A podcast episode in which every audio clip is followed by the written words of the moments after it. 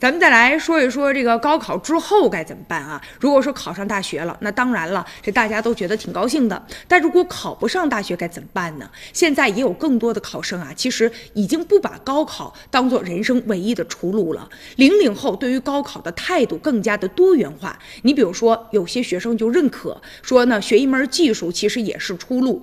这样呢，多元化的一种观念也深入人心了。而且从整体上看吧，上大学依然呢是许多的学生以及家长普遍的一种教育的梦想。从二零一三年开始，有一个调查呢就显示哈，说呢，呃，有两万名学生，其中呢百分之三十点四五的学生希望自己读到大学本科，还有一些希望读研究生啊，读博士。但是这几年情况发生变化，面对零零后的时候，也有百分之三十四的学生表示，他们能够接受。上大专或者是及其以下的这个学历，还有百分之三点二二的学生表示，其实学历并没有所谓啊。不过呢，也有些家长就觉得了，说子女啊，有的时候他们这个能力也无法达到啊家长的这个预期吧。当然了，现在呢，其实我们的社会需要的是技术技能型的人才，所以呢，职业教育也成为其中重要的一个组成部分了。